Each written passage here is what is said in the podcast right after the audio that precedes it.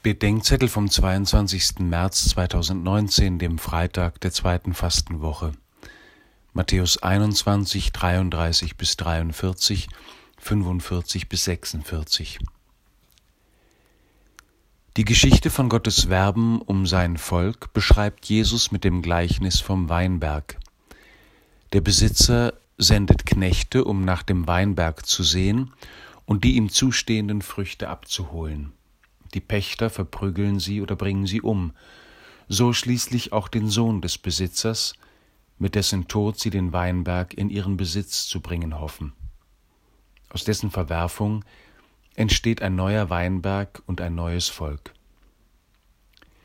Die Versuchung war und ist groß, dieses Gleichnis nur auf die Vergangenheit hin zu verstehen, so als sei mit dem Tod und der Auferstehung Jesu und dem Entstehen der Kirche diese Geschichte zu einem guten Ende gekommen.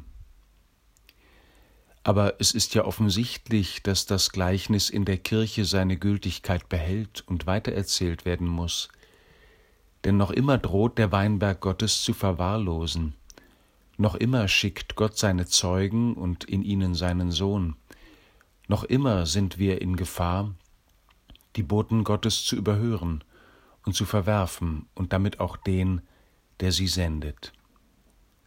Herr, du hast uns deinen Weinberg anvertraut, den Ort, an dem im Gerede der Welt du das Sagen hast, damit wir verstehen, wer du für uns bist und wer wir für dich sind und füreinander.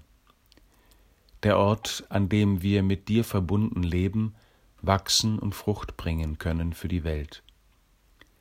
Schenke uns, dass wir wiederentdecken, was du uns geschenkt hast, und auf den hören, den du uns gesandt hast. Amen.